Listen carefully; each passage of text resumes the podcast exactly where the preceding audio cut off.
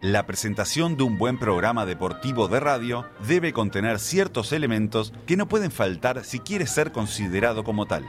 Algunos de dichos elementos pueden ser los siguientes.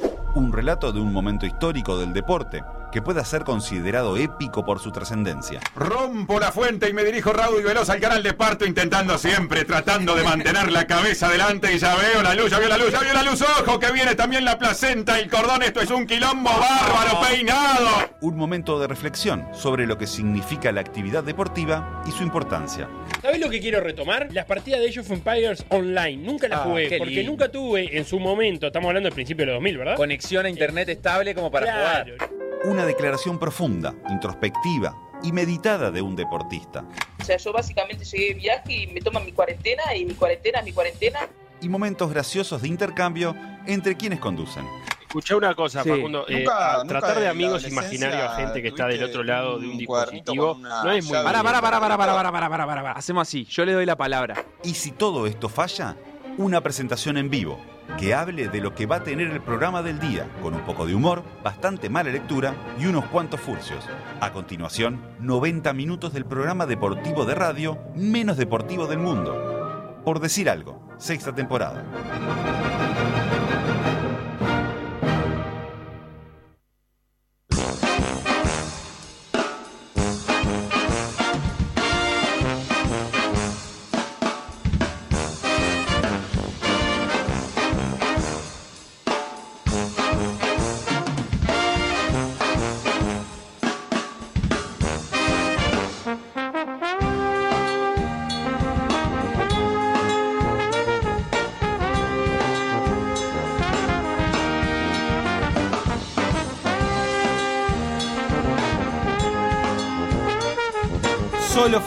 Fotografías en las caras de todos los días. Solo fotografías. Vidas en blanco y negro. Las caras de todos los días. Tranquilo. Frases en blanco y negro. Tranquilo. Vidas que no son nada. Juan Casanova. Película. ¿Y se acomoda los auriculares para cantar? ¿Qué haces? Y porque me estoy escuchando el retorno. Eh, frases célebres con foto. Eh, pará, pará, pará. Sacale una foto. Te sacó la foto. Eh, eh, no te subas las medias que foto carné esto. Salió la foto. ¿Qué foto? Bueno, salió la foto de la AUF y los pases, por No ejemplo. rima eso. No seas chabacano. ¿Qué chabacano? No, no, no vamos a hacer chistes ni con agarrarla ni con mano en este programa. De Prohibido. foto viene el programa porque vamos a conocer la historia de Inés Carlato y Cheche Gomenzoro. Se toparon en un depósito sucio allá por la ciudad vieja. Una fotografía, ¿viste? 20.000 fotografías para ser Ah, exacto. deben haber sido reveladoras. Lo son desde los comienzos de la Plaza de Deportes en Montevideo. Bueno, reveladora, hablando de cosas reveladoras, fue la noticia del cambio de categoría de Urrutia. Y entonces, ¿Eh? si una encuesta es la foto ¿Y de este la enganche? realidad, ¿la realidad es fotografiable? Mi pregunta es, ¿qué es la realidad? De lo real, lo imaginado, lo pensado, lo utópico, lo refrigerado, lo inalienable, lo tangente y lo isósceles, Jorge Bucay. comienza por decir algo en su fotografía rollo número 623. Un programa que se hace en un cuarto oscuro para no velarse. Por decir algo, en vivo, hasta las 15, en M24.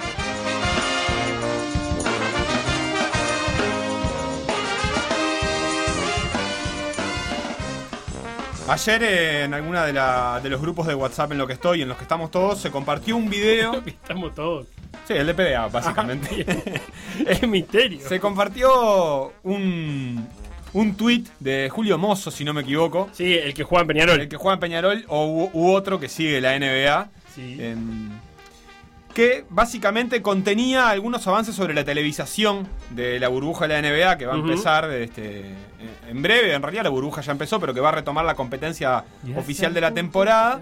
Y eh, entre las novedades de la televisación, en una televisación que está encontrándose ante el desafío de, de que no hay público, de que siempre en el mismo estadio, de que no hay eh, todo el condimento que le da una temporada tradicional, está buscando nuevas maneras y una de ellas era una cámara eh, que estaba ubicada en el mismo plano de los jugadores, de- en el costado de la cancha, a la altura de los jugadores, y que eh, yo cuando vi el, el tweet en realidad hice clic, vi el video, un video Sí. cortito, y la verdad es que era una toma, digamos, de, de la presentación del NBA acá 2020, el jueguito Eh, el de Xbox de- o de PlayStation.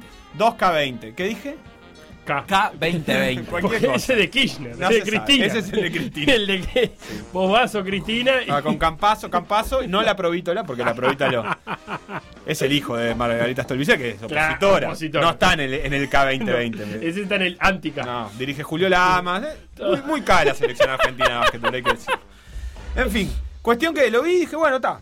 La verdad, no sé por qué me mandan este video de una parte de un videojuego que la verdad es que no me interesa para nada. Si yo no juego. Sin embargo, prestando una atención un poco más, descubrí que en realidad era una imagen real. Y acá está la palabra que a mí me interesa discutir con ustedes, eh, que es ¿qué es lo real? Porque la verdad es que la toma era real en términos de que estaba capturando una instancia de juego del mundo físico, pero lo que se traducía visualmente, en realidad a mí no me representaba algo real. Entonces, antes de, de- de ponernos en discusión, les planteo la pregunta que es, y que la pueden responder ustedes y la puede responder la audiencia, es, ¿qué es lo real y qué es lo real en el deporte? Que me parece que no es lo mismo. Instagram, Por decir algo web. Twitter. Por decir algo web. Facebook. Por decir algo. WhatsApp. 098-979-979. Facundo Castro, Felipe Fernández, bienvenidos a este programa, bienvenidos a este por decir algo de día martes. Este, mi nombre es Darío Steinweiser. y- ¿Cómo? Darío Stan River. Stan River. Ah. Yo lo por único quiero. eh, ¿qué es lo real? Quiero entrevistar a Darío para decirle Stan Schreiber. Darío Z.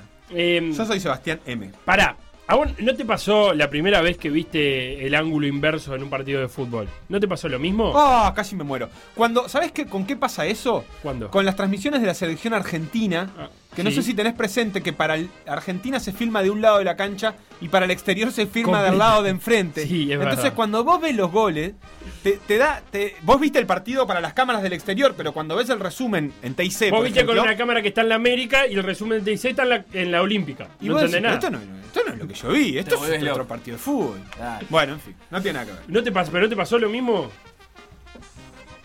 Puede No, ser. no, es otra cosa, está. Porque me parece que ahí se pone en juego el punto de vista, ya es novedoso, la cámara donde estaba. Y lo otro, que lo que nos termina de dar esa sensación de irrealidad es los cambios de foco, puede ser, de la cámara. Eso sí es bastante novedoso. Desde lo técnico no estoy seguro. Ayer lo que me quedé pensando con lo real es, eh, en definitiva, tiene que responder a la pregunta de qué es lo que esperamos ver cuando vemos una competencia deportiva. Hoy estaba viendo por, por- también por las redes una entrevista a Steven Spielberg Sí. contando sobre la Gran película Tiburón. Ah, tiburón. Y el señor este, decía que llegaba a una escena en la que había un cadáver en la playa. eh, y bueno, le mostraban lo que habían preparado de utilería para representar. Y era como una cosa muy plástica. Ajá. Y luego le decía, pero esto no es un poco plástico. Y, y la gente le decía, no, lo que pasa es que un cadáver que está dos días en la playa, con la arena y, y la sal, genera así. un efecto. Y Steven Spielberg le dijo, bueno, está bárbaro, pero en realidad esta película no tiene la instancia para explicarle eso al espectador. Yo necesito que el cadáver que vea la gente no piense que sea plástico. Yo no quiero que sea real. Claro. Quiero que sea verosímil, le dice él. Y ahí me parece ahí- que hay un punto que es, en definitiva, está bien, si lo real lo entendemos como efectivamente lo que está sucediendo, esa cámara es real. Ahora, si a mí no me transmite a la experiencia de ser espectador Sí. de un partido de básquetbol, desde ese punto, yo no creo que Spike Lee y Jack Nicholson, cuando van a, a ver eh, básquetbol ahí, esa primera fila en la que se te cae un jugador arriba, vean así exactamente el partido. Bien. Entonces no me traslada la experiencia, por lo tanto no es verosímil. Desde el punto de vista del acontecimiento, como vos decís, está, lo real es, es lo que se está viendo ahí, sea cual sea la cámara que, lo filme, está, sucediendo eso.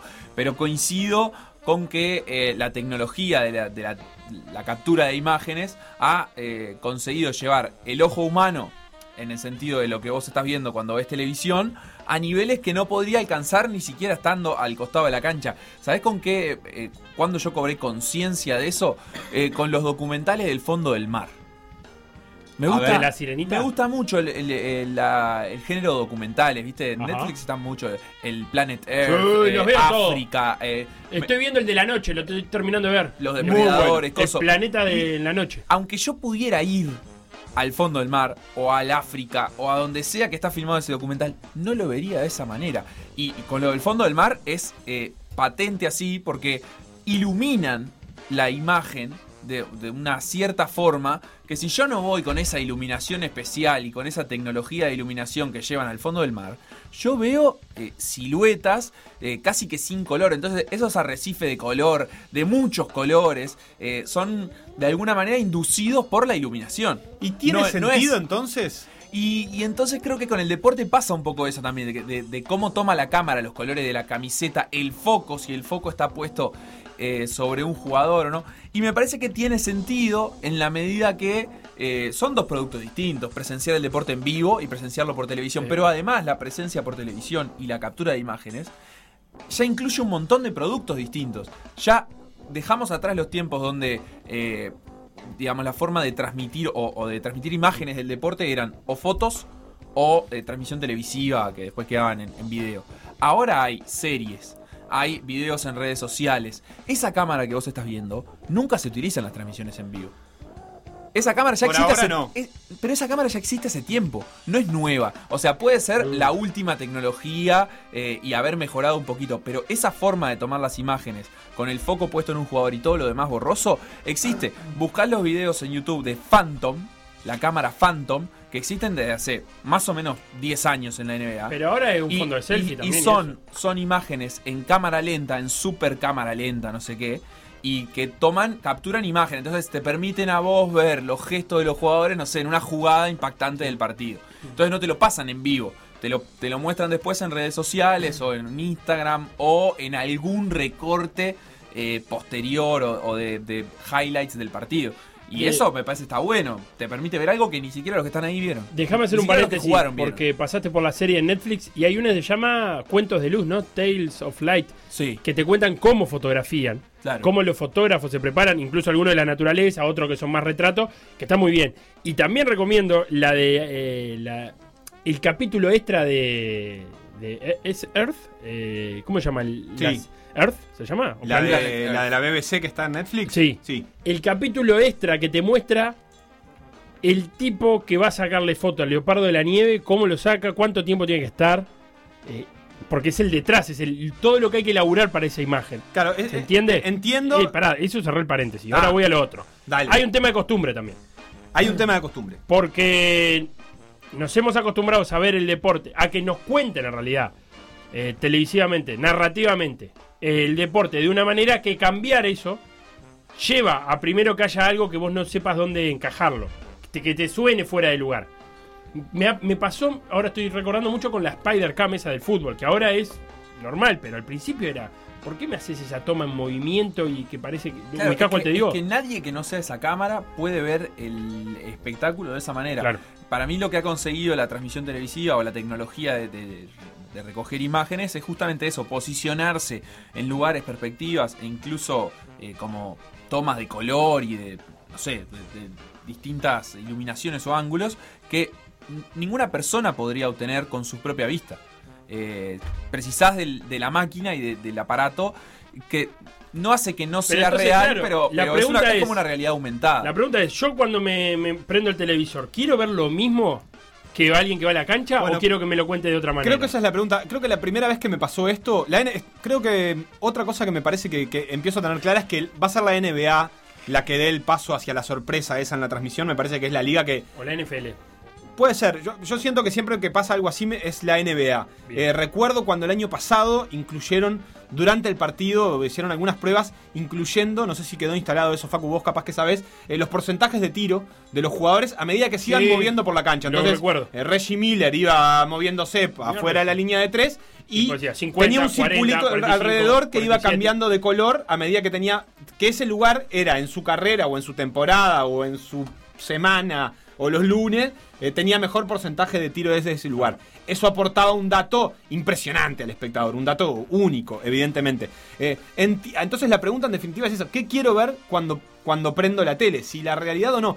Creo este, que que en definitiva también nos estamos empezando a enfrentar a eso, como algunos se habrán enfrentado a simplemente si se parece ver un partido por la tele, a verlo en la cancha, que para nosotros es una cosa naturalizada, pero que realmente no es así. Los que no vemos mucho partido en vivo, de fútbol profesional. Yo realmente no voy mucho al estadio y a la cancha, esa es la verdad. Termino viendo por tele y además veo muchos otros partidos por televisión. Y la verdad es que cuando voy, siempre me llega un rato a darme cuenta que estoy en viendo. que el partido que estoy viendo en vivo no se ve como en la tele. Claro. Parece una, una bobada. Pero en realidad hay que reconocer que de por sí el partido que vos ves en la tele no tiene que ver con el partido que vos ves en La cancha. O sea que la televisación lisa y llana tampoco es efectivamente lo real. No, porque lo que. la gran diferencia es que la, tele- la televisación es el director de cámara que elige dónde transcurre la acción. Mientras que vos en el estadio elegís dónde prestar atención. Si al que tiene la pelota, si al, si al- eh, hablando de fútbol, si al que la lleva, si al tipo que la está pidiendo en, en- en el otro lado, si al defensa Sí. que quedó. O sea, vos elegís a qué prestar la atención. Y en la televisión eso no pasa. Sí, elegís a qué prestar atención, pero además estás inmerso. ¿Me explico? O sea, el director de cámaras elige qué relato te va a hacer a vos para la pantalla que vos estés viendo. Puede ser gigante, puede ser un proyector, puede ser chiquita, puede ser el celular. Pero vos no estás inmerso en esa pantalla. En cambio, en el espectáculo deportivo en vivo, vos estás inmerso. Acá llega ¿Sabés un mensaje de, ¿sabés qué de elige, Kasky. que hace el director? Elige el recorte de realidad. Ah, acá llega un mensaje de Kasky que dice, lo real es estar ahí. Y en esa línea, como del estar inmerso, dice, ver el Estadio Olímpico de Berlín es estar ahí. Me pasó, lo sentí, tocar los muros. Para decir que fue a Berlín. Para él, otra cosa no es lo real. Y bueno, sí, Sí, eh, vos está buena esa discusión de... de- La- quienes fueron al mundial, vos, vos fuiste a Juegos Olímpicos y también lo, Todo para lo sabés. fuiste a Juegos Pero por ejemplo, tengo muy, muy, muy claro que eh, yo que fui a, a un partido del mundial, digo, no, Ah, vos, disculpame, entonces ustedes chiquilines, este, a jugar inclusive. Eh, Ah, no, pero digo, pierde, incluso estás ahí y no dejas de tener la sensación de que estás en una cosa que es medio de película, porque en realidad vos estás acostumbrado a consumir eso en una película, entonces como que le ves los hilos a la, a la marioneta también. Si mira, esto que después me fue, me fil, la entrada de los jugadores con las banderas, la verdad que es eminentemente, eminentemente televisivo, es una porquería de ver en el estadio entrar a los equipos en el mundial con las banderas del fair play, o sea, la, Ah, la eso. emoción que, que- que No, genera eso es cero, es, es cero, Ah, pero. Claro, ah, es cero. en no, los- los es juegos- buenísimo. en los Juegos El- Olímpicos La canción de... de FIFA para entrar a una cancha. Claro, pero solo lo tiene te sentido televisivo. Hay un montón de cosas que, que uno ve en la tele que tienen sentido televisivo, que cuando la ves en el estadio, la verdad es que no tiene mucho sentido. Por ejemplo, la conferencia de prensa. Eh, Dentro de la conferencia de prensa no, la, la entrevista dentro de la cancha. Cuando vos estás en el estadio y ves un Ah, boludo bueno, sosteniéndole un cartel de, de, de Coca-Cola atrás, en realidad se cae el artificio. Entonces, ahí hay una- una- un pensamiento televisivo. Lo único que me queda ahora como duda y vinculando con otra cosa que hemos hablado es si estamos preparados para todo lo que nos va a mostrar la televisión en términos de deporte y de reglas. Porque también es un riesgo empezar a ver, estábamos hablando el otro día en el fútbol, a ver cosas que se ven de otra manera por la tele y que no estamos preparados quizás reglamentariamente para, para ver. Claro, o sea, el reglamento no está preparado para el nivel de detalle que, que una transmisión permite. Y entonces la injusticia o la brecha del reglamento queda de manifiesto después en una repetición en cámara el- lenta. El, ejemplo. cambio de la forma de juego. Pienso en eh, la- la- las, las historias esas de Copa Libertadores o, o- de codazos fuera en el área cuando el juez no ve. Ahora eso cambió, obviamente, porque siempre se ve, aunque no sea el juez. Entonces, uno tiene que cambiar la forma de juego. No puede estar pegándole al rival 50 minutos en los riñones, pe- piñas cortas, lo cual está bueno. Pero como esas modificaciones, van a haber otras. Y ahí es un poco más complejo. Muy buenas tardes, estimados. Soy delegado de mesa y hace muchos años que veo básquet a nivel de cancha. Cuando veo por la tele me cambia la óptica porque ya tengo matrizada la visión a nivel de piso. Eso es tal cual. Yo, eh, como eh, en este deporte en particular, el básquetbol, como allegado y como vinculado al básquetbol, eh, ta, me gusta mucho. Como vivir de la familia el A básquetbol. nivel de cancha, por ejemplo, cuando entreno o dirijo un partido. Pero si yo voy a ser espectador de un partido de básquetbol, no me des la platea baja. Pero ni loco voy a la platea baja del Palacio de Peñarol, por ejemplo. ¿No, querré- ¿No crees que se te caiga No. arriba el quilla barrera yo y te tire quiero, un vaso de yo quiero cerveza? primer anillo, como para no estar muy lejos, pero sobre todo atrás del aro. Ni siquiera lo quiero de costado. Para mí, el básquetbol se ve mejor atrás del aro, cosa que el fútbol en- siento que también, pero con la desventaja de que el fútbol tiene 120 metros de cancha para el otro lado. Entonces, si vos quedás detrás del arco, el otro arco te queda muy lejos. Pero para mí, el mejor ángulo para ver el básquetbol es de atrás del aro. Me gusta mucho más. Eh, es una cuestión de. de- de Linda charlita, ¿desde Y- dónde se lindo lugar para ver cada, cada deporte, ah, me encantó. La Eso hablamos mañana de eso, pero una cosita más. Sobre la realidad aumentada, eh, fútbol americano y NBA ya han aplicado. La NBA en una época, y después lo eliminaron, eh, te pintaba de rojo la línea de tres puntos cuando el tiro era efectivamente de tres puntos. Como para que el televidente se diera cuenta que ese tiro valía tres, una cosa así. No era muy útil ni, ni- no le gustó mucho a la gente y ta, desapareció de esa forma. Y en la NFL, que tienen que avanzar 10 yardas cada cierta cantidad de jugadas, te pintan esas líneas de mentira en la cancha. Que La verde. NFL sin esa línea no se puede mirar. Eh, es imposible, mira. No tiene ningún sentido. Tal cual. Por decir algo. Por decir algo. Conducción. Conducción. Felipe Fernández, Sebastián Moreira y Facundo Castro. Producción y edición Conrado Hornos.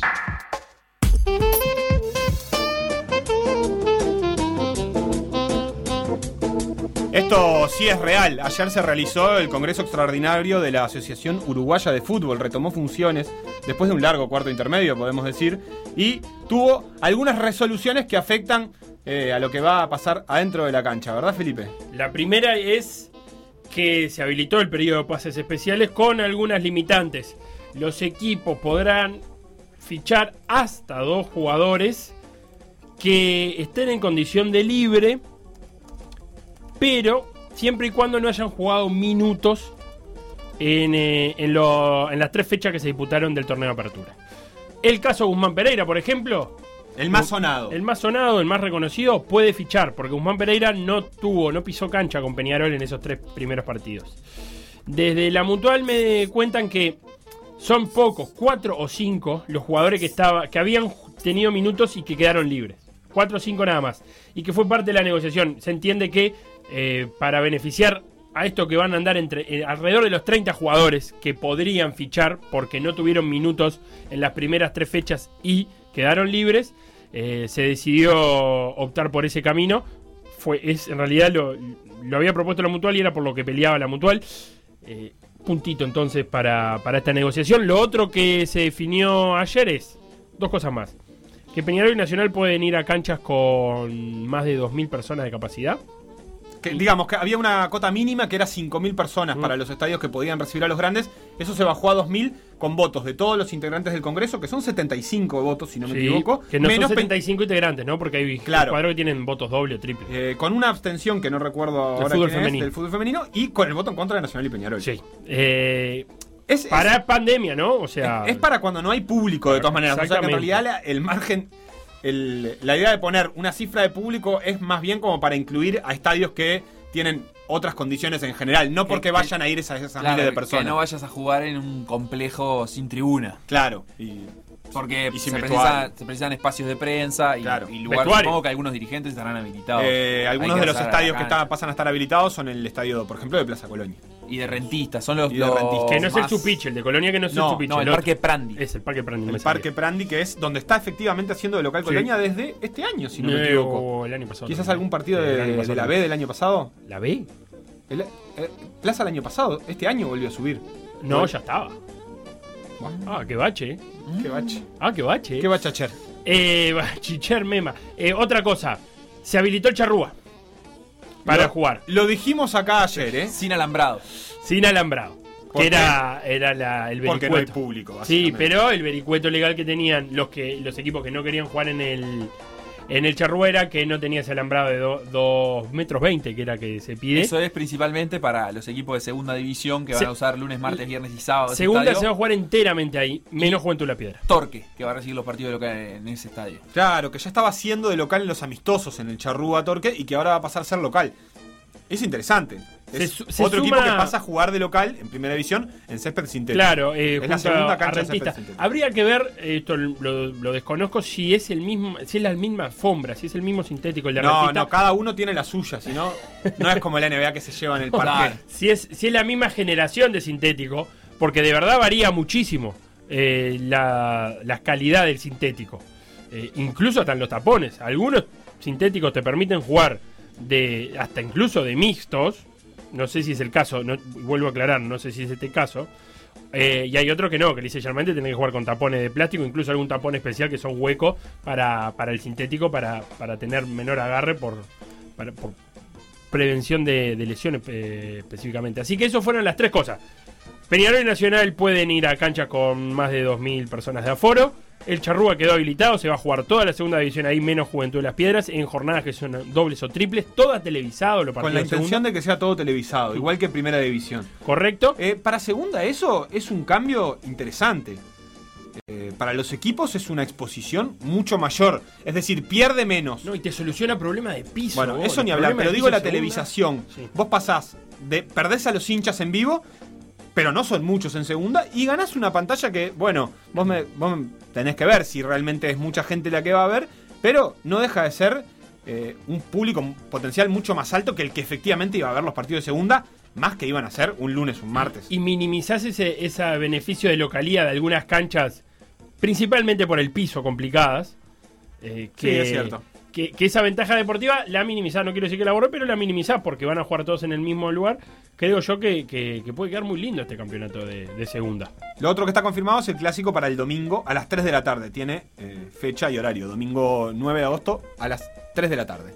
Bien, precioso, lindo arranque. Para esa fecha vamos a tener el estreno de las transmisiones deportivas de Por Decir Algo con Martín Oh, Rodríguez en el relato, Santiago Díaz en el comentario, Sofía Román en la conducción de la previa y la participación especial de Lugo Agosto Freire. ¿Por qué siempre es especial la participación de Porque, Porque él es porque especial. la verdad es que no sabemos qué va a ser, entonces hay que ponerle como un título medio Sí, parahuesco. Y porque si un día falta y no viene, no te quedes eh, con las ganas. Claro. Porque oh, su participación es especial. Dijeron que era especial. Además van a estar Juan Aldecoa y Guzmán Montgomery en la producción y en el desarrollo de estadísticas durante el partido. Qué lindo que tengamos un desarrollo estadístico. Sí. Nos llegan algunos mensajes, algún A mensaje ver. más de, del Casqui que decía, lo quiero mucho a Sebastián, pero no termino de entender el punto. O sea, si no te emocionás en un evento en vivo es raro, decía él, porque, porque vos decís que viendo, por ejemplo... Yo no me voy a poner a discutir acá con los oyentes. Ignacio que me contesta a mí dice, atrás del aro es inviable porque el tablero te tapa el aro, se ve que Ignacio viene de la era de las cavernas con los tableros de piedra o, o- o de, la, o de la era de la madera con los tableros Eh, aquellos opacos. Ahora los tableros son transparentes, Ignacio, por favor. Sí, igual eh, eh, hay canchas que, que favorecen y canchas que desfavorecen la ubicación de detrás del aro. Por ejemplo, la Urunday eh, tiene atrás del aro. Tiene una Por ejemplo, tribuna. la de Welcome tiene una tribuna, linda atrás del aro, No, ves, a mí esa tribuna no me gusta detrás del pero aro, podés porque ir un poquito al costado y, y está más baja. Pero no está elevada. Ah, ¿vos querés que esté elevada como la del Palacio Ah, Peñarol yo pienso primer directamente? anillo.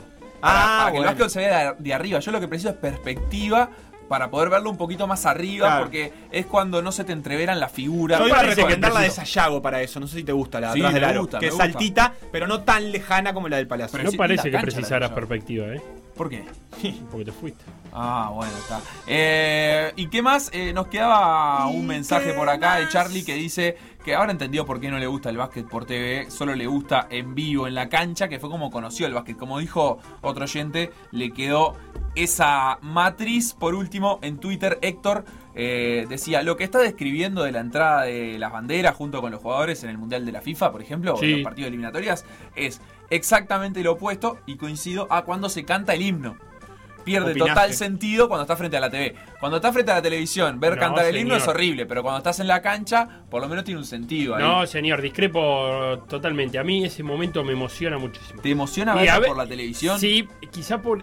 A mí no. Ay, y yo te cuento lo que ahí, ¿entendés? Vos estás entrando música FIFA, entras a una cancha. Pero no estás ahí, estamos hablando de la No, televisión. Pero Felipe. estar ahí. No, Eh, pero- Yo sé que no, pero. Yo ¿Y la sé tele? Lo que pasa es que no, capaz que me, pero me- yo me- me estoy recuerda, ahí. pero. Si los uruguayos ya mirábamos fútbol de la B, y si en la pandemia vimos partidos de países con un fútbol malo, ¿cómo no vamos a ver la B del fútbol uruguayo? Dice Rubén. No vale consumo irónico tampoco, Rubén. Nos vamos a la pausa, ya están afuera Gomenzoro y Escarlato, la dupla que encontró 20.000 fotografías, 20.000 fotografías en negativos sobre eh, las primeras plazas de deporte, las plazas de cultura física, y vamos a hablar un poco de cómo impactaba en aquel momento la creación de esas plazas en la sociedad en general. Lo que pasó por decir algo, revivirlo en pda.uy o buscar los podcasts en SoundCloud, Mixcloud o Spotify.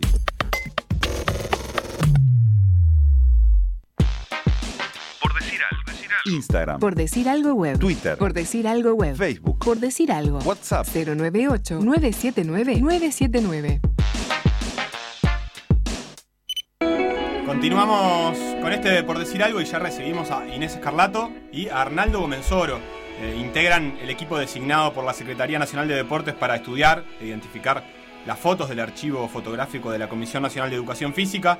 Eh, ambos son docentes universitarios Este, mm, Inés eh, también se está formando en ciencias de la educación eh, y han realizado una, una investigación en conjunto eh, que nos parece que es interesante y que tiene que ver con el desarrollo de las plazas de la cultura física, las plazas de deporte en el Uruguay. Hay varias historias, ya las estábamos charlando en la previa con Arnaldo, hay varias historias metidas una dentro de la otra. Les doy la bienvenida, eh, Inés, y lo primero es preguntarte eh, por la parte más pintoresca de ese hallazgo en un sótano de la Secretaría Nacional de Deporte de 20.000 fotos que se creían perdidas. Bueno, buenas tardes y muchas gracias por la invitación. Aprovecho a agradecer también a Alvarito Levín que hizo este, este nexo, grande tipo. Este, bueno, y bueno, la cosa fue un poco así. Yo estaba haciendo mi trabajo de campo de la maestría, que estaba haciendo ya en Brasil. Vine por unos meses a hacer eso, el trabajo de campo, así que dedicarme exclusivamente a rastrear documentos. Estaba trabajando con las actas de la Comisión Nacional de Educación Física y empecé a preguntar, bueno, hay otro tipo de material, ¿no? Me interesaba porque, bueno, todo servía como para, para la investigación. Y este, allá, justo comentamos esto con el Cheche acá en la salita de afuera, eh, dijimos, eh, una administrativa de las que está allí en la sala de espera, eh, en la recepción, me dijo, bueno, ¿vos sabés que andan ahí, me parece, Martita Gomenzoro, con unas fotos? Y La hermana de Cheche, ¿no? la hermana de Cheche, otra gran mujer. Este, y, y bueno, ahí di a parar con, con Marta y me comentó que justamente en ese, hacía unos días, habían sacado. En realidad fue así, yo no me encontré con el subsuelo y ese escenario de, Sí. de- directamente, sino que ellos habían sacado ya esas fotografías de ese subsuelo y las habían llevado a un cuartito, pero en la parte superior. Es el edificio de Soriano. donde está- 882. Ahí Donde está la Secretaría Nacional de Deportes. O sea que alguien ya había identificado que había un, un archivo fotográfico que tenía cierto valor ahí. Exacto, y no sabían, bueno, que me decía Cheche, no sabían mucho qué hacer en ese momento, pero tenía que ver con que se estaba, este, en el 2000, en 2011 se, fe- se- se celebraban eh, los 100 años de la Comisión Nacional Claro. de Educación Física, entonces, bueno, ver también este, que, cómo celebrarlo, y bueno, salieron esas fotos, que en realidad Marta lo que me dijo, es, bueno, está esto, me dio la, me entregó la llave de ese cuartito, y yo con unos nervios bárbaros, porque... ¿Y cómo fue ese encuentro Cuando- físico? ¿Qué hiciste? ¿Que había cajas? ¿Cómo era la cuestión? No, había en el piso estaban apoyados una pila de álbumes de un tamaño considerable, ¿no? Este, 96 álbumes. no, el ve- 96 álbumes, todos apilados y claro, yo dije, ¿cómo es una bestialidad? ¿Qué voy a hacer? No las puedo tocar, ¿no? Como este recaudo de, de- Claro. de estarme enfrentando a eso. Y bueno, y empecé a tantear a ver qué podía abrir y cuando empecé a ver el- las fotos que había dentro... ¿Eso estaban negativos? No, Ya- ya- o ya estaba revelado. Fotos papel. Ah, ya estaban en papel. Eso sí. Eh, por suerte, cuando apareció, o sea, después, porque muchas de esas fotos estaban muy deterioradas, con hongos, había álbumes que no se podían abrir, tampoco, Claro. tampoco intenté hacerlo cuando vi que estaba complicada la cosa. Pero aparecieron este, estos negativos en placas de vidrio que, bueno, que ahí está lo que se conserva de mejor ¿Y a quién recurriste para.? Porque supongo que en algún momento te planteaste a alguien que supiera de manejo de archivo fotográfico. Eh, Exacto, pero eso creo que corrió más por una brecha institucional. O sea, yo lo que hice con Marta es decirle, Marta, ¿qué van a hacer con esto? La insistía. Este, Cheche me comentaba ahora que ella justo esta- había ingresado este, a la. al- al- al- Sí, en ese como momento. de la- asesor de, de, Dirureta. De Irureta, fundamentalmente, primero entró como asesora del quien era el director de promoción deportiva, que era eh, en ese momento el escribano eh, de Melo, Ujú. Leonel de Melo, que Sí. ahora es el, el decano de la, del Instituto Universitario de la Asociación Cristiana, este, y eh, encararon el, el- el- el acto que se hizo en el LATU de, la- de los 100 años. Y bueno, y me consultó a mí, para, porque eligieron una serie de fotos, y bueno, consultó a ver qué eran esas fotos. Casi todas le pegamos, ahora nos dimos cuenta de que algunas le erramos. Eh, por ejemplo, yo que sé, la plaza de Colonia, que decía plaza número uno, creíamos que era la plaza de deportes de número uno. Porque que vos, Cheche, le dedicaste parte de, de- de tu carrera, o parte o casi toda, al estudio de la historia de la educación física. ¿Podemos decir eso? Sí, se puede decir en parte. Bien. Eh, yo, como comentaba recién, siempre estuve interesado en saber por qué eran las cosas. Y eso se incrementó cuando estuve exiliado en la Argentina. Ujú. Y cuando volví, eh, me interesaba de dónde había salido la, la cultura física, la educación física, todo el, el conglomerado de deportes, de educación física, de, de recreación, de todo eso. Y en el año 86, por allá por la prehistoria, este, presenté mi primer trabajo muy pequeño sobre tres fuentes y tres partes de la cultura física en Uruguay en un congreso que organizó una revista que después yo integré durante muchos años, que se llamó Nexo Sport. ¿Cómo no? Este, y después seguí enganchado, pero sin ninguna formación académica. Pero no la había tampoco. ¿Eh? ¿O ¿Había No, no formación? había. No, no había. La primera formación académica que yo tuve fue con el licenciado Lorenzo, Enrique Lorenzo, que organizaron en posgrados una- un curso, un posgrado de formación en eh, ah, orientadores de tesis en el instituto, con Raumar Rodríguez y todo eso. Y este y bueno, y ahí tuve un muy buen muy buen curso de investigación porque era lo que había que este, supervisar. Y este y ahí empecé de alguna manera a apuntar. También se dio de que Ernesto Irurueta, que después fue director nacional de deportes, renunció a la cátedra de historia que daba en mi instituto, en Maldonado y en Payandú, y yo me ofrecieron, a- como sabían que daba, que me gustaba y no había nadie, más Sí. bien que no había nadie, y además me gustaba, Ah, este, em- em- em, dar el curso. Bueno, eh, cambié completamente los programas, eran unos programas horribles. Eran lo que a mí me había tocado a mí. Claro. Cuando yo Como era cuando era estudiante. y que tenían un desarrollo cronológico. Empezaban allá en la prehistoria y siempre terminaban en la Edad Media. Y lo que nos interesaba a todo el mundo, que era lo que pasa ahora, cómo Claro. se llegó a Siglo XX por lo menos. cómo pasa en el liceo, ¿no? Claro. Sí. Entonces, eh, bueno, cambié los programas, los hice por módulos, por temario, bueno, todo eso. Y, este, y empecé a dar al principio con unas dificultades muy grandes porque no había lo que hay ahora. Uno pone ahora en el Zoom, pone un PowerPoint y, y trabaja con las diapositivas, facilísimo. Yo tenía que hacer fotografía por fotografía en unos... Claro, para, hacerla, para, para agrandarlas, digamos. Sí, en unos este, retroproyectores. Proyectores. Claro. ¿eh? y pasar las fotografías así a mano.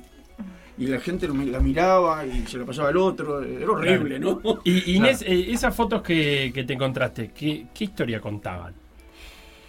Bueno, de una, digamos, las fotos, que es un poco el, nombre de la, exposición que ahora este, se organizó, eh, retrataban un poco el escenario de la cultura física del país. En ese sentido, hay toda una lectura respecto a, lo, a la cultura física, ¿no? Estamos hablando del periodo ballista de Uruguay, con una fuerte impronta de construcción de ciudadanía, eh, en el cual el elemento de la cultura física no era un elemento menor.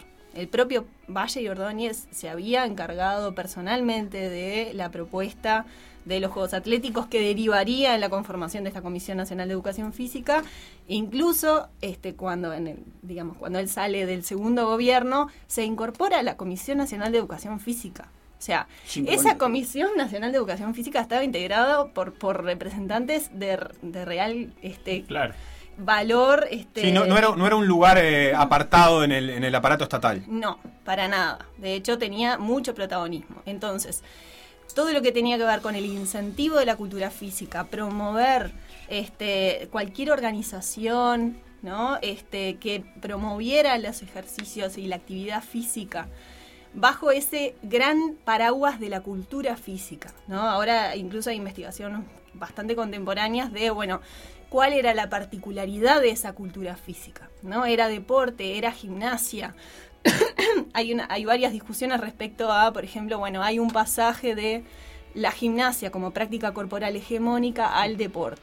Y esa, discusión también es rebatida por decir, más que un pasaje de una práctica corporal a otra, lo que había era un telón de fondo, un, un hilo conductor en cualquier práctica. Porque si hay algo que muestran las fotos es que había una pluralidad y una diversidad de prácticas que hoy difícilmente veamos, pero que todo estaba impregnado bajo la lógica del amateurismo.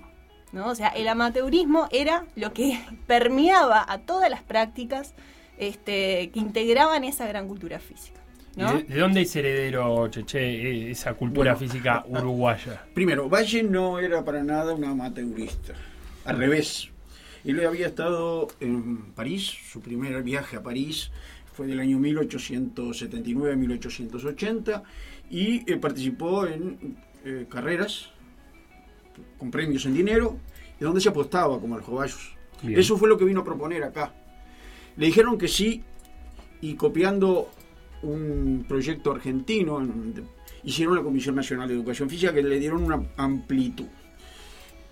Y estaba el concepto que dice Inés que rescató en un programa que se hizo de plazas vecinales de cultura física, este, donde se planteaba todo esto. Y era el nombre cultura física. Era lo que hegemonizaba. Este, Valle nunca, siempre siguió, incluso cuando volvió, eh, proponiendo este tipo de actividad. Sin embargo, el criterio de amateurismo, que es un criterio de alguna manera aristocratizante, en la medida de que cuando Valle estuvo en Francia y corría, hubo otro grupo de aristócratas que crearon un club, el Racing Club, que existe ahora, eh, de fútbol, antes era de, de- de atletismo, es correr, ¿eh? y eh, se, se enfrentaron a esta gente que cobraba, se juntaron en una asociación, la eh, Unión de Sociedades Deportivas Atléticas de Francia, que fueron la que promovió a Pierre de Coubertin a organizar un congreso para discutir el tema si los amateurs podían participar con los este, con los profesionales. Y salió el Comité Olímpico Internacional. Y de ahí el movimiento olímpico que tuvo hasta el año 80 el criterio amateur terrible.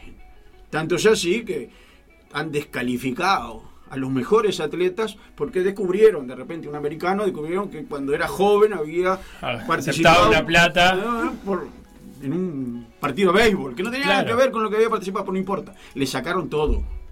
Ese criterio que además era una manera de las clases poderosas, porque ahí está, que podían hacer y dedicarse porque no tenían que trabajar, porque había otros que trabajaban para ellos, se podían dedicar al, al deporte, a, a- a- a los... eh, y era una manera de discriminar a aquellos que tenían que cobrar porque si no al otro día no podían este, ir a trabajar. Ahora estamos hablando de la muestra eh, Testigo de la Cultura Física. Arnaldo Mensoro y Inés Escarlato, que fueron parte de- del equipo que hizo la recuperación de estas fotografías. Inés además tiene varios este, documentos publicados respecto a, a- la cultura física en aquel periodo. Este, mm, una cosa que, me, intrigaba es, este, la muestra abarca desde 1914 a 1958 las fotografías y de alguna manera hay una también un- una intención política sobre la que me gustaría como profundizar un poco más respecto a la creación de la comisión y a la inclusión del deporte en general en la sociedad. Eh, el simple hecho de poner a alguien a, registrar fotográficamente durante 40 años, eh, eh, y por lo que tengo entendido, a una misma persona, de hecho, durante buena parte de esos 40 años, un poquito más inclusive, implica una especie de noción de trascendencia, de saber que ahí se estaba jugando algo importante que valía la pena ser registrado. En una época que no era necesariamente normal estar sacándole fotos a todo, ¿no? Sí, exactamente. Eso creo que también tenía que ver con un poco el espíritu de época, ¿no? O sea, el proyecto ballista tiene esa impronta de estar construyendo ciudadanía, ¿no? Estar, estar forjando ahí algo que iba a consolidar el, Uru- el Uruguay del futuro. Y eso, este, todas las, discusiones y los discursos que se daban en el Parlamento, pero también al- a, la interna de la Comisión Nacional de Educación Física, era en ese sentido. O sea, las plazas vecinales de cultura física, por ejemplo, hoy conocidas y difundidas desde en 1915. En 1913 se crea la primer plaza vecinal de cultura física, en 1915 había tres y se cambia la denominación a plazas de deporte y esas proliferan y se multiplican por todo el territorio nacional y es el nombre con los que conocemos hoy, ¿no? O sea, ese proyecto era eh, realmente tiene una proyección de futuro. ¿No? de estar forjando en ese momento eh, a la ciudadanía del futuro. Entonces, por eso también estaba muy enfocado sobre la infancia, que era en el porvenir. Y en, en ese sentido, el tema de las fotos empezó a ser crucial justamente para mostrar lo que se estaba haciendo, ¿no? Incluso en el exterior había una comisión que estaba relacionada con los, este, una comisión de la, una subcomisión de la Comisión Nacional de Educación Física que estaba vinculada a los vínculos eh, con el exterior. Incluso ese modelo de plazas vecinales de cultura física toma un modelo de playgrounds norteamericanos que viene de los kindergarten ale- alemanes. Entonces, eh, incluso había eventos de playgrounds este, en, el, en el exterior y así la Comisión Nacional mandaba a sus mensajeros, ¿no? a sus representantes con esos álbumes. Cheche sabe Y- muy bien esa historia. Claro, ¿y cómo, cómo es, cómo es el vínculo de eso? En, en uno de los eh, artículos que, que publicó el- Inés, habla de una especie de lógica de vitrina de las plazas, de un lugar donde fuera, donde fuera posible ver lo que estaba sucediendo adentro, como entiendo yo, como algo que sea virtuoso para la sociedad. ¿Cómo, cómo se da esa lógica? Eh, en primer lugar, hay varios valores que se desarrollan a través de esa organización.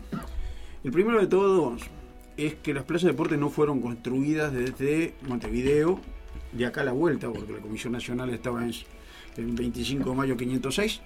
Este, es, eh, no eran desde acá. Era, se necesitaba una fuerte participación local.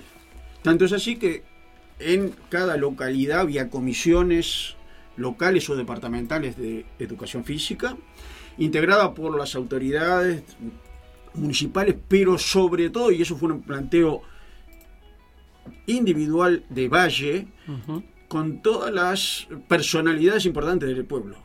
En principio había... Nace descentralizador. Eh, más aún, la propia Comisión Nacional se transforma de un organismo donde tenía un presidente, un secretario permanente y un- en un organismo colegiado, donde van rotando.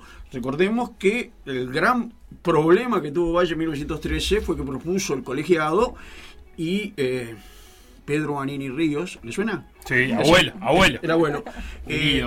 Lo deja a Valle, lo traiciona porque era su íntimo colaborador y se enfrenta con la gente más conservadora que llega a ser en el año 33 de carácter franquista. Él Sí. se afilia, él personalmente al franquismo.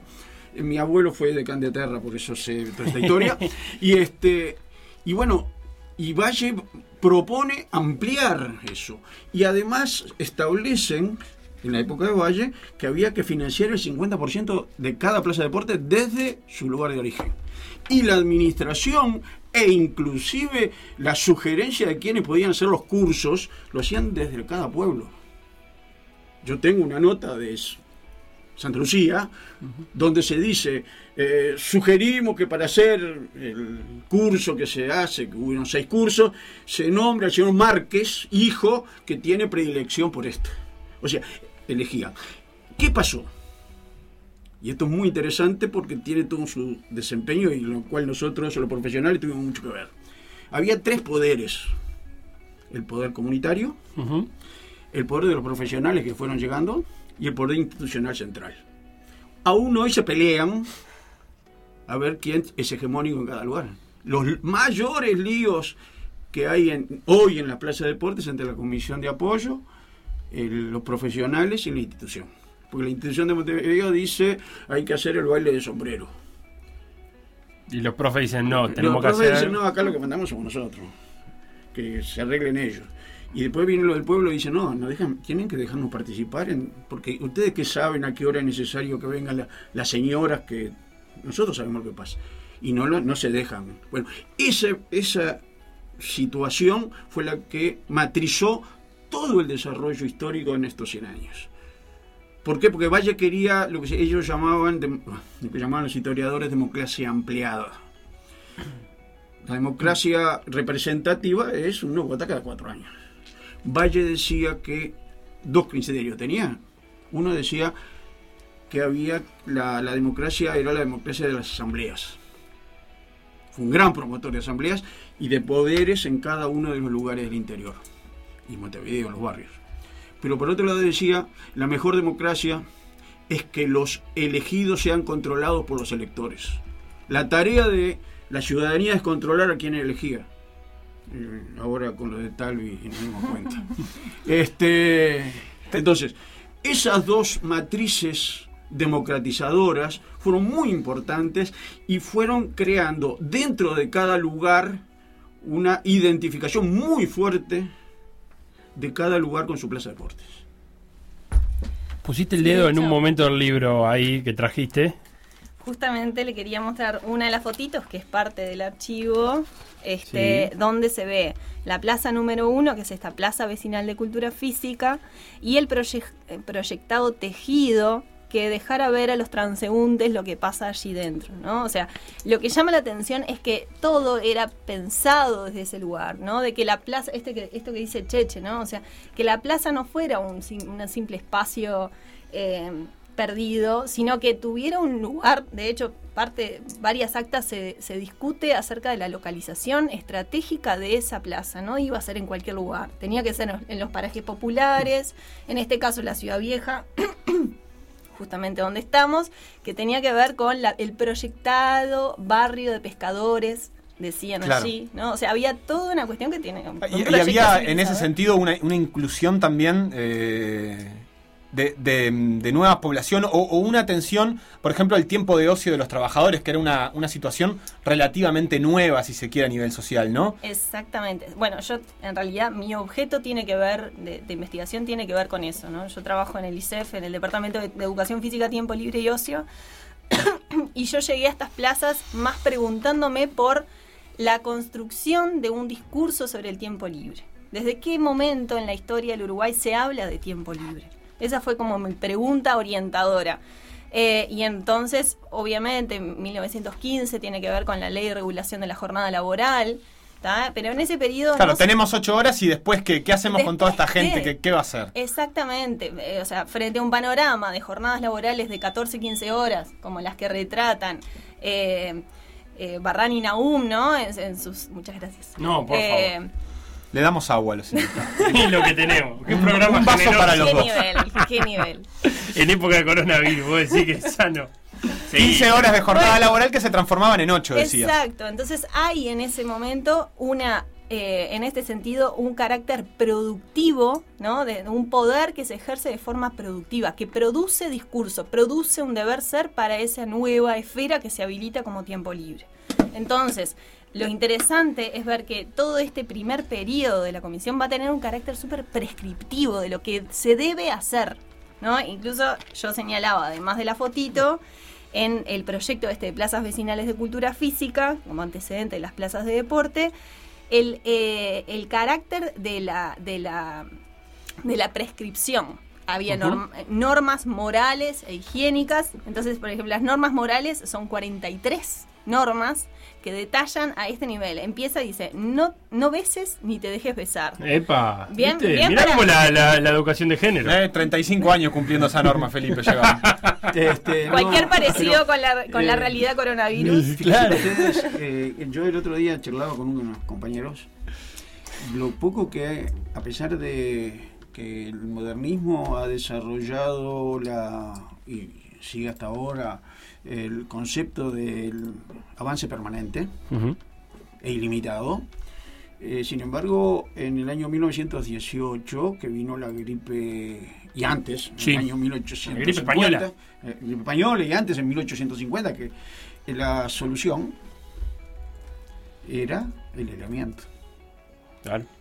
Y hace 150 años y seguimos igual.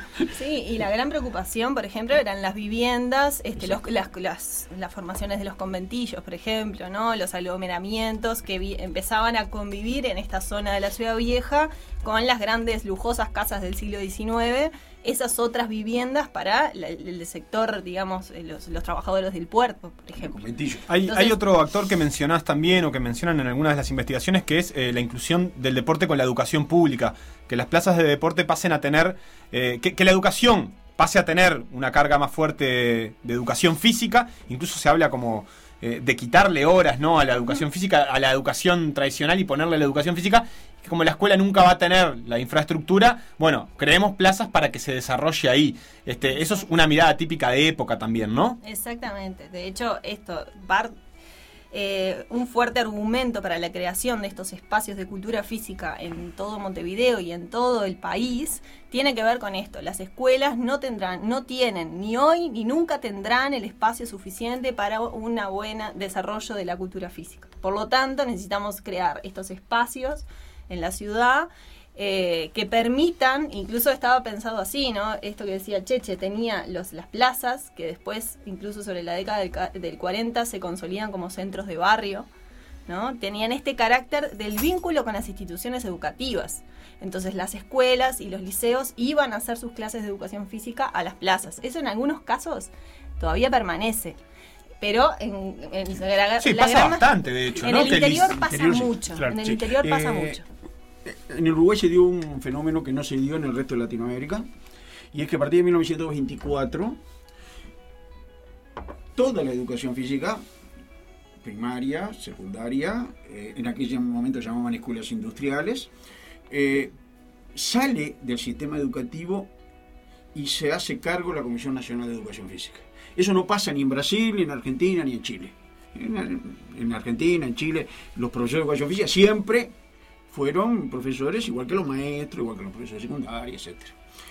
Eso creó una serie de dificultades, porque a mí me tocó hacerlo, uno eh, era, ya a mí me tocó Florida, entonces iba a Florida... Hacer las prácticas como estudiante decís vos no, o ya como, profesor, ya como Ah, profesor. Nosotros teníamos la suerte, había un artículo, como se necesitaban profesores, salió un artículo en presupuesto que decía todo lo que salen del instituto tienen un cargo en la Comisión Nacional. Notable. La calle estaría agarrándose el pelo. este, porque se necesitaban y bueno, y Claro. había- entonces, eh, yo salí, me recibí el 18 de enero, me dieron el diploma, muy contento, me lo llevé a mi casa y el 7, el 7 de febrero me estaban llamando para que me hiciera cargo. Porque ya salió el- el- un cargo presupuestal. Era bárbaro. Divino. Espectac- espectacular. Bueno, a mí me tocó primero hacer ir a un campamento, campamento Parque Plata, y después tuve que tomar destino definitivo. Y me dijeron, bueno, ¿dónde quieres? Tupambaé, me dijo el director. ¿no? Mire qué lindo. Otros se fueron, ¿eh? yo no. No, yo trabajaba en el Club de Cor Pública, no podía, tenía que mantener a mi, a mi madre, a mis hermanos, que, Claro. que- bueno, estaban separados mis padres. bueno. Y bueno, Minas, bueno, puede ser Minas. Y tengo, mamá, tengo un cargo acá en Florida. Y bueno, ¿y cómo es la cosa? Y bueno, puedo ir tres veces por semana, porque eran 24 horas, haga 8 horas cada vez, bárbaro, porque yo mantenía el cargo. Entonces yo llegaba a Florida, iba a la escuela número uno, hasta el mediodía. Después del mediodía venían los estudiantes del liceo departamental, hoy liceo número uno, a la Plaza de Deportes y daba clase. Y el sábado trabajaba en la Plaza de Deportes con jóvenes. ¿Qué pasaba? Como había que darle educación física primero a los liceos porque era materia curricular, si no, no podían terminar, las escuelas no se atendían. Se atendían muy poco. De 15 escuelas que había en Florida, se at- atendíamos 4 porque le dábamos prioridad al liceo porque era una materia curricular. En la escuela no era una materia curricular, si se hacía no se hacía. ¿Por qué? Porque siempre, y eso lo estamos estudiando ahora para presentar en un encuentro, hubo un perfil, una matriz iniciada por Varela de que la educación física en las escuelas la tenían que dar maestros, como dan matemática o como dan dibujo. Eso siguió hasta 1918, que se pusieron de acuerdo en que sí, pero recién en el 24 se resolvió eso. Por otro lado, eh, la Comisión Nacional tenía problema de que no tenía profesores para, en sus plazas de deporte, que crecieron como hongos, a quien ponía cargo. A primero apeló a los líderes de la Asociación Cristiana, porque Sí. había contratado a J. Hopkins, que era el director que vino de Estados Unidos, y entonces lo contrató como director técnico, entonces apeló a los líderes y metió 10 líderes como director de Plaza Deporte. Uno, por ejemplo, es Supisi, Claro. que después fue para Colonia. Y Y fundó el club de Colonia y enseñó a básquetbol, hizo un club en básquetbol y enseñaba a nadar y todo eso. Bárbaro. Supisi después se vino para acá. Este, dirigió el 30. Y, pero además hizo muchas otras cosas. Fue inspector de la Comisión Nacional, director del instituto. Bueno, y después se jubiló, ¿no, Oscar? Claro. Eh, eh, y estamos conversando con Cheche, con Inés Carlato, Cheche Comensoro. está larga la charla, puede seguir muchísimo más. Eh, Yo le pedí a ella que me pateara porque no, pero está precioso, está divina. Antes de ir a los mensajes bien cortito, quería que me comentaran cómo tomó la población estas, estas plazas. ¿Se apropiaron de las plazas? Eh, ¿Fue la base después de, los deportes federados o de la, del gusto por el deporte de la población uruguaya? ¿Generó todo eso? Pará, de la Plaza 1 nació la Atenas. Si no me equivoco. Eso es lo que tengo para decir eh, en mi columna de hincha de Atenas. Bueno, eh, te voy a corregir. Diga, corríjalo. No. Sí, corríjalo. Es en la plaza 3. ¿La 3? En la 3. Parque urbano. He vivido engañado. En la 1 na- nació Olimpia, Ah, mira. Que después se trasladó otras salas. con la Plaza de Deportes a donde está Lipa, porque eso era de, eso era de Piria. Está donde eh, la Rambla y, y la Escollera, ese lugar era. Eh, eso era de Piria, y Piria quería venderlo. Entonces se lo prestó a la Comisión Nacional durante cinco años y después se lo pidió. Entonces el lugar que eligieron era donde ahora está el IPA, que iban a ser el, estadio, el, el Palacio Legislativo, pero no se veía de ningún lado. Entonces se fundó en el año 1918 ahí Olimpia, se trasladó a, ahí a, a donde está el IPA, y cuando empezaron a hacer el la, la Universidad de Mujeres, que así era el nombre, ¿no? Después se llamó Valle Ordóñez, eh, se cerraron la plaza esa y entonces Olimpia se fue para Colón porque uno de los dirigentes y jugadores de básquet era Pasadore. Pasadore tenía una, una bodega en Colón y consiguió eh, este, en la calle Carve un lugar donde se hizo un estadio. Entonces, para que me Allá, en el ¿Cómo- 3. ¿Cómo lo distrajiste? Atenas en el 3. Después se ¿Ah? fue para, fue para al revés. Eh, Olimpia fue hacia el norte y Atenas, Atenas se vino desde Esposit, de Parque Rodó, digamos, hacia el barrio sur. Mirá, mirá lo que te llevas de aprendizaje. Adelante, Felipe. No quiero. No, Inés, no cerrame con esto. más. ¿Cómo se apropió la gente de la Plaza de Deportes? Eh, a ver, esto tiene que ver, no podemos decir, o por lo menos yo tendría el recaudo de decir las plazas de deporte, eh, como que hubo una continuidad en, en- en el vínculo con lo comunitario y en las prácticas que allí se, ej- se ejercían. ¿no? Esta, esta discusión que traíamos entre amateurismo y profesionalismo, que está bien presente en, la- en los primeros años de la Comisión Nacional de, Edu- de Educación Física, Incluso en, en 1918 es como un año bastante bisagra porque se crean las federaciones deportivas Claro. y está toda esa discusión pasa por la Comisión Nacional de Educación Física que hay algunos actores que se van a encargar de decir las plazas amateur, las federaciones lo profesional, ¿no? De separar los ámbitos este bueno, esto después se va transformando en cierta medida tiene que ver también con cómo el deporte pasa a ser la práctica hegemónica en la sociedad que tenemos hoy, ¿no? Entonces, eh, y es el deporte y sobre todo el deporte profesional como modelo, ¿no? Entonces, pero, pero sí podría decir que hay desde el primer proyecto de gimnasios populares como, como primer ensayo de un espacio, eh, hay, hay un reflejo de mucho interés de hecho, se habla ¿no? en las actas de 600 inscriptos en el primer gimnasio popular. Entonces, por eso sacan el segundo en el Club Nacional de Fútbol y a partir de ahí se crean, hay como una respuesta importante. eh, y, bueno, y tiene que ver también con la conformación de los, este, las comisiones vecinales de cultura física que hablaba el Cheche, que pasan a gestionar y hacerse cargo, apropiarse de esos espacios, que en algunos casos es excepcional, ¿no? En el interior esto este, sigue apareciendo, incluso esta idea de centro de barrio, que los vecinos se organizan y gestionan o cogestionan estos espacios. En otros casos no tiene tal protagonismo porque aparecen los clubes, ¿no? Con otro peso. Eh, y bueno, ahí daría para seguir hablando. Dame Eh, les manda saludos bastante gente que, que los conoce. Un saludo Un enorme a. Inés y el Cheche. Increíble fotos, excelente investigación, dice Quique Piazza. Gran valor el Cheche Gomenzore. Ni que hablar Levín, histórico del Club Banco República. Hay una nota muy linda de zona mixta que se llama En la espera para ser contadas de Alvarito Levín, este, a quien ni hablar que saludamos. Eh, Gastón también dice que los al- exalumnos del CLAE lo queremos. Dice. eh. Capaz que de otros lados también, no sé, también manda saludos Leandro Argüello desde Melo. Este, estamos llegando al fin de, yo- de esta nota con Inés Escarlato y Arnaldo Gomenzoro, integrantes del equipo de la Secretaría Nacional de Deportes o designado por la Secretaría Nacional de Deportes para la identificación de las fotos del archivo fotográfico de la comisión. gran jugadora de handball. Cheche, ¿tu deporte? Era eh, malo en casi todo, Sí. pero sobre todo en natación era muy malo. Ah, no me mienta que tiene alguna cosita ahí en natación. atletismo, No, eh, era bastante coordinado. Ajá. Entonces me revolvía en lo que podía. Pero nun- eh, el tema fue así. Eh, cuando yo jugaba bastante bien al fútbol en el Club Relámpago de Malvin, y nos, vi- nos vinieron a hablar a tres jugadores o más, yo que sé, no sé, un, un dirigente ahí de- para ir a Ra- Racing. Y, este, y yo entraba en ese momento en el instituto y mi padre me dijo, este, mira que las dos cosas no se pueden hacer. No se pueden hacer. Que era, eh, primero, el instituto tenía un horario que empezaba a las 7 de la mañana y terminaba a las 6 de la tarde, pero además existía la- el concepto cultural de que quien hacía deporte no podía eh, estudiar.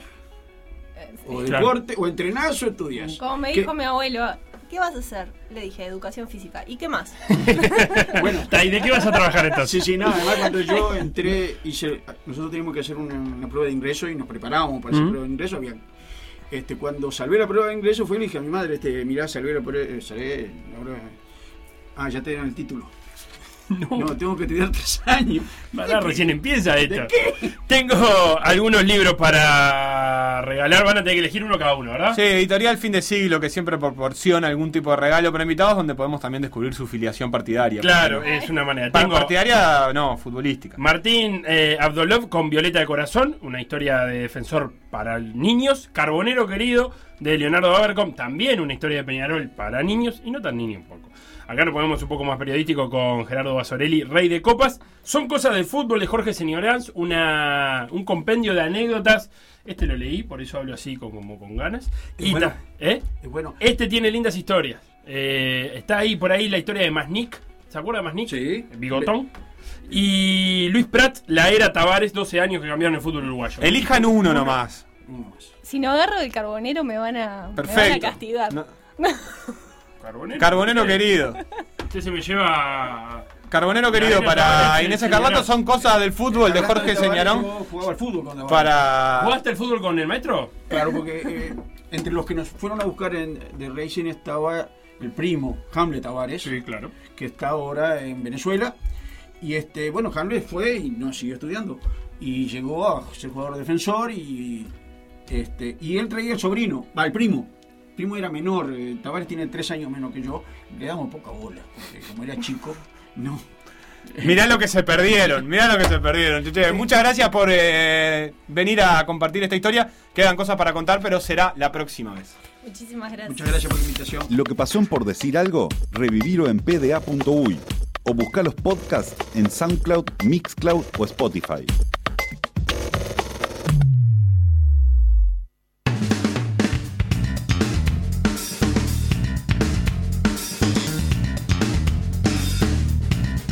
Tengo una noticia que le va a mover el piso a la gente de Haití. Ojo, México, no.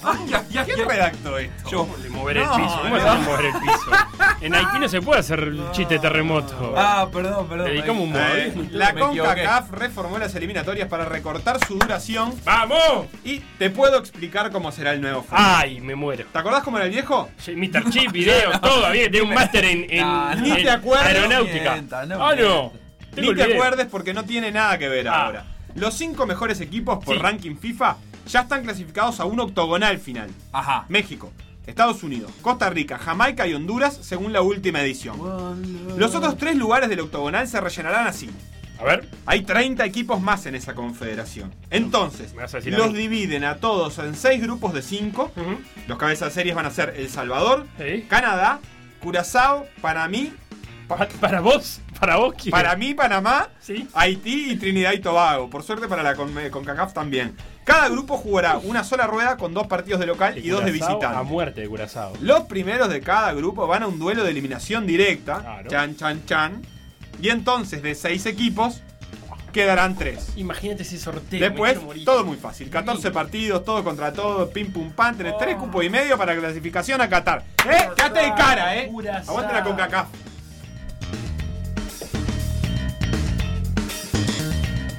Noticias. Noticias. Todo Mercedes en llanto. ¿Qué digo todo Mercedes? Todo Soriano, Seba. Fíjate que anoche, en la jornada de octavos de final de la MLS de Estados Unidos, empezó con la derrota 5 a 2 del Real de Lago Salado, el Real Salt Lake, equipo en el que juega Marcelo Milito Silva. Eh, Eh, mercedario, no, eh, lo tenés, por eso, bueno, todo Mercedes eh, llorando. Para peor, el uruguayo fue expulsado en el minuto 86, después de haber asistido en un gol. Su equipo fue eliminado a manos de los terremotos, hablando de terremotos, de San José. Así que acá todo San José de fiesta. La tragedia siguió para el litoral uruguayo, porque todo Paysandú sufrió en horas de la madrugada con la eliminación de los Sirenas de Seattle, los Seattle Sounders, equipo de Nicolás Lodeiro, que fue titular. La derrota para Seattle fue 4 a 1, pero cuidado, porque festejaron dos departamentos de nuestro país. El equipo ganador, Los Ángeles Fútbol Club, donde juega Brian Rodríguez, oriundo de Tranquera, que marcó un gol, así que todo Rivera de fiesta. Eh, también hubo largas caravanas y festejos en Montevideo, donde nació Diego Rossi, que juega en ese equipo y que marcó, ojo, dos goles, así que tres goles uruguayos. Por si fuera poco, también ingresó Francisco Ginela, otro montevideano, con razón no puede dormir por bocinazos y los cohetes que Ah, había. sí, sí, sí. Ahora en cuartos de final Díaz. les espera Orlando City, equipo del también uruguayo, pero con acento ruso, Mauricio Pereira. Mauricio. Y no es que sea de San Javier, Mauricio, es que jugó un montón de años en Krasnodar. Así que el sábado habrá duelo de tres uruguayos contra uno. Qué abusadores, loco. Por un lugar en las semifinales. Hoy, ojito, eh, se resuelven los últimos dos cuartos finalistas. Atento porque juegan los bosques de Portland contra Cincinnati, un equipo sin nombre.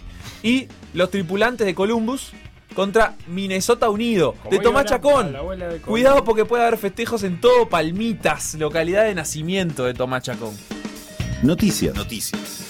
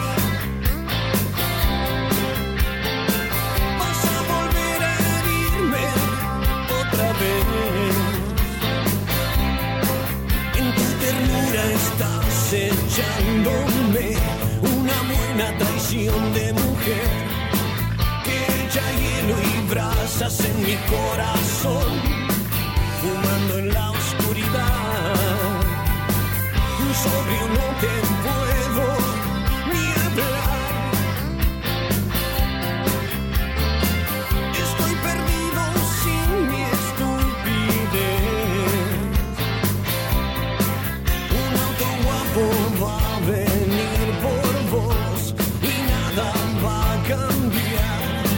Vas a vivir en el delta en un lanchón buscando de qué reír con las piernas más bonitas. Las más lindas piernas que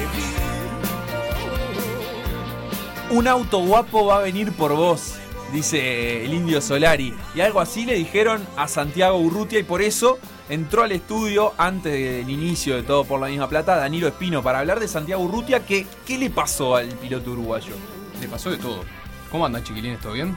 Muy bien, por suerte, Danilo. Contanos un poquito esta bomba, noticia bomba de hoy eh, de Santiago Urrutia. Bueno, primero un poquitito de contexto mínimo. Este, el fin de semana pasado tenía que correr en la Fórmula Regional Américas, que ya la habíamos presentado hace unos, ¿qué era? Un mes más o menos. Sí, que rápidamente olvidaremos, por suerte. ¿Por qué? Porque este, en el día de hoy se confirmó con después de unas pruebas que se desarrollaron con absoluto hermetismo, qué, qué frase que me gusta. Eh, Este, y, y bueno, hoy se confirmó que Santiago Urrutia va a correr en el Campeonato Mundial de Autos de Turismo. El Campeonato Mundial de Autos de Turismo, ¿qué escalafón ocupa dentro de las jerarquías del automovilismo? ¿A dónde está llegando? Y está llegando al, al- a la categoría máxima de, de carreras de autos con techo. O sea, Perfecto. es como si hubiese llegado la Fórmula 1 de los autos de turismo. O sea que en un marco en el que estábamos pensando más bien en que Urrutia venía descendiendo de categoría, que le venía costando sostenerse, conseguir sponsor, acaba de llegar a lo máximo a lo que puede aspirar un piloto dentro de su eh, categoría. Y no solamente eso, que ahí es donde viene lo, lo fundamental, que es que eh, firma como piloto profesional, es decir, firma un contrato, va a cobrar por ser piloto. No tiene que conseguirse el dinero para, para sustentar su auto. Obviamente, si tiene un sponsor, lo va, le va a favorecer más, a- sea para tener más ingresos o sea para este, el equipo potenciarse, pero en este momento no, necesi- no está necesitando eso que siempre estaba luchando de llegar al, al- al mango para poder correr. Estás estás chocho, ¿no? Porque estas carreras tan lindas de ver. Y es, es muy parecido a lo que vimos la- el año pasado en el Campeonato Europeo de Turismos. Es más, hay una gran cantidad de pilotos con los que ya compitió en el año anterior, como Gil Magnus, este, eh, Miquel Ascona, que era el, el campeón del, hace dos años. Este, hay una cantidad de pilotos que ya estuvieron ahí compitiendo con él y bueno, este año van a competir con él de nuevo. ¿Es cierto que tenés un audio de Santiago Urrutia? Tenemos un audio fresquito, hace, no sé, 10 minutos que llegó, este, que nos da sensaciones de, ese, de esta entrada.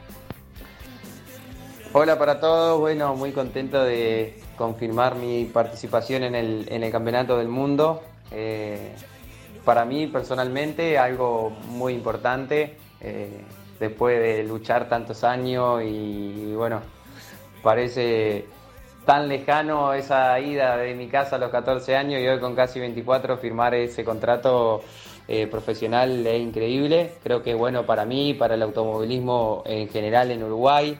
Así que bueno, estoy en Barcelona, eh, estoy viviendo por acá, ya estoy entrenando físicamente full. Ahora en agosto arrancamos con el tema de las pruebas en el auto. Tengo que ir a Suecia a principio de mes para hacer simulador y aprender algunas pistas que no conozco.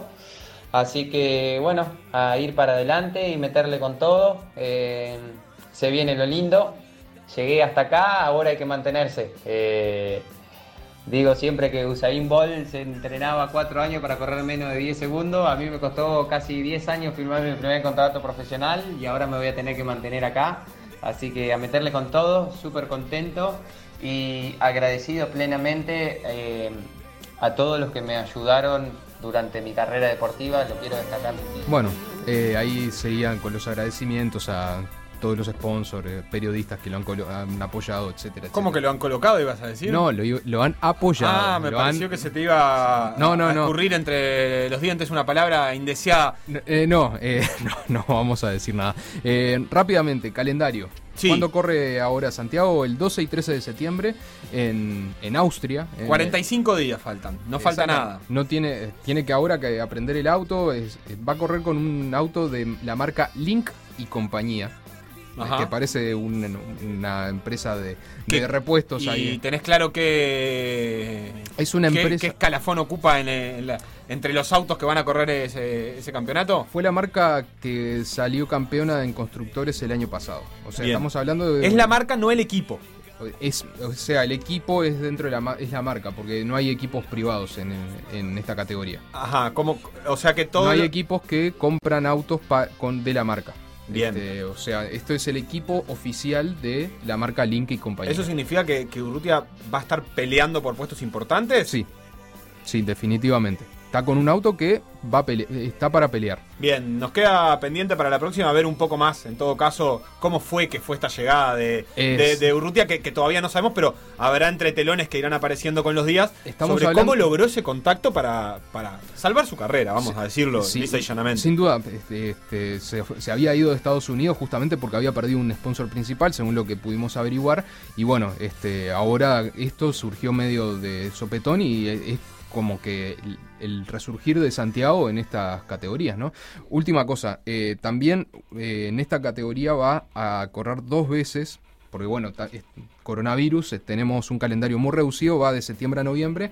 En- a fines de septiembre va a correr en Nürburgring, pero no en el Nürburgring que conocemos todos, sino que en el Infierno Verde. Ah, menos mal, porque yo... eh, Que es, es un- el circuito más largo del mundo, 20 kilómetros tiene por vuelta. Eh. Este, es uno de los circuitos más lindos de, que uno puede encontrar en, en todo el mundo, ¿no? Este, es un circuito que está en el medio del, del- de, de un bosque, así que bueno, nada. ¿En dónde? En, En Nürburgring. Nürburgring, Alemania. En la selva negra alemana. Ah, ta, ta. El infierno verde se le llama. Ah, se bueno. Eh, eh, es un tema para ¿eh? Te metes en una cueva y salís en 1986 No, y después entras en otra otra y cosa. salís En el en 45. 1900 es el circuito más otra largo del cosa. mundo. En el O sea, al 45. final, por decir algo, mientras nos quedamos discutiendo Sí. sobre las posibilidades de Urrutia de ser campeón del mundo de turismo y de dar la vuelta. Y cierro nomás, todo por la misma plata. Hoy tenemos a Gustavo, No, no, no. Gustavo no. Salle. No, no, no. Ahora traigan al ministro No, de Turismo. no, Aquí, no, no, no. Campeón de turismo. Chivos a otro no se lado. puede que campeón de turismo, Sebastián. Campeón de turismo que No, que- que.